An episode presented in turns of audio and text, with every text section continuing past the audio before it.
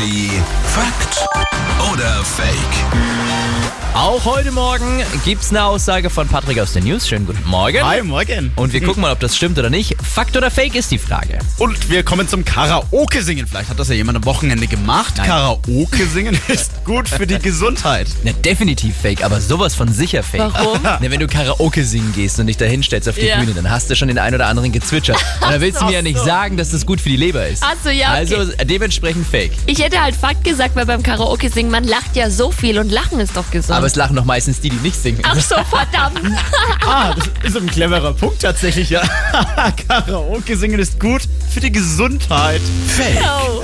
Jetzt passt auf, eine britische Studie, um genau zu sein, das sind zwei unterschiedliche britische Studien, die sagen jetzt, es kann die Stimme und das Gehör schädigen, wenn man Karaoke singt. Und ich sag mal so, ich hab da vor ein paar Monaten mal was mitbekommen, ja, komm als wir einen Energy-internen Ausflug gemacht haben in eine Karaoke-Bar und ich sag mal, das mit dem Gehör und auch einer drohenden Taubheit, wenn ich mir das anhöre, unterschreibe ich das sofort. Komm schon. Wer hört Marc raus? Das war ich. Was für der Schrei? Ich war das erste Mal in meinem Leben Karaoke singen. Jetzt wird es so zerrissen. Ein bisschen mehr Respekt bitte, ja? Energy ist hier. Guten Morgen.